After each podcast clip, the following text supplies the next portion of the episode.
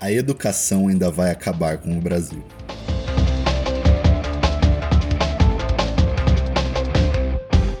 Oi, pessoal, eu sou Pedro Caramuru e eu queria falar rapidinho com você sobre duas notícias que me chamaram a atenção essa semana e as duas são sobre economia, especificamente sobre o custo de vida. E meu Deus, como as coisas estão ficando mais caras. Quem viu as notícias sobre inflação essa semana saiu torcendo o nariz. Isso porque todas as matérias colocam uma só culpada: a educação. De fato, os gastos com educação particular ficaram em média 5% mais caros em um único mês. É muita coisa.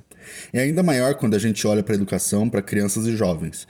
Do ensino fundamental ao ensino médio, o reajuste foi de 8%, quase 10% de aumento em um único mês.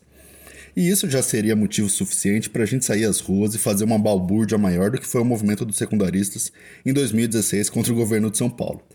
Mas já que a gente aqui no Rivo News não está interessado só em vender jornal, mas te deixar bem informado para que você possa planejar melhor o seu orçamento, deixa eu contextualizar e talvez te tranquilizar um pouco.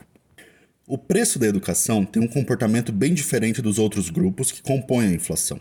Você provavelmente sabe disso melhor do que eu. Nenhuma escola reajusta a mensalidade mês a mês. E de fato, quando a gente olha os gráficos, o índice da educação dá um pulo num período bem específico.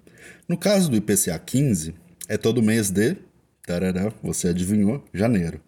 E mesmo comparando com o pulo dos outros anos, o resultado de 2024 não foi tão grande assim. E claro, quando a gente pega esse aumento de 5, 6% e dilui para os outros meses do ano que não tem reajuste, até que ele fica bem comportadinho em relação aos outros gastos que nós brasileiros temos. Agora, isso me leva para o nosso segundo assunto que me chamou a atenção essa semana, e é o preço da comida. O aumento do preço dos alimentos foi muito menor que o aumento da inflação, e por isso deve ter passado batido em quase todas as notícias. Mas ele foi responsável por um quinto do resultado que a gente teve nesse mês. Um quinto, 20%. Você sabia que desde o começo da pandemia, quando tudo descarambolou de vez, o preço dos alimentos subiu 41%? 41% contra 24% da média dos outros grupos que a gente consome. 41% há três anos atrás. E um lembrete: o agro não parou. O agro continuou batendo recorde atrás de recorde. Foi quem levantou o PIB brasileiro de bom para sensacional no ano passado. Então por que está tão caro comer?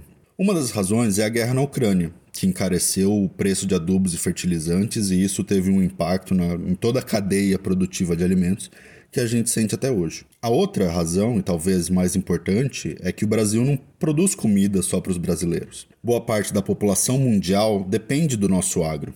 E quando a gente tem fatores como o dólar mais caro, a consequência disso é que boa parte dos nossos produtores tem um incentivo a exportar ao invés de abastecer as prateleiras dos nossos supermercados. E isso encarece os produtos. É a boa e velha lei da oferta e demanda. Quando cai a oferta de produtos, logicamente o preço sobe porque a demanda se mantém a mesma. E eu acho que a moral da história é que, bom, se você viu o reajuste da mensalidade escolar e está pensando em educar seus filhos em casa, talvez seja uma boa ideia começar antes por uma hortinha caseira. Foi um prazer estar com você nesses 3, 4 minutinhos. E se você tiver alguma história boa que possa ampliar esse assunto, deixa pra gente nos comentários.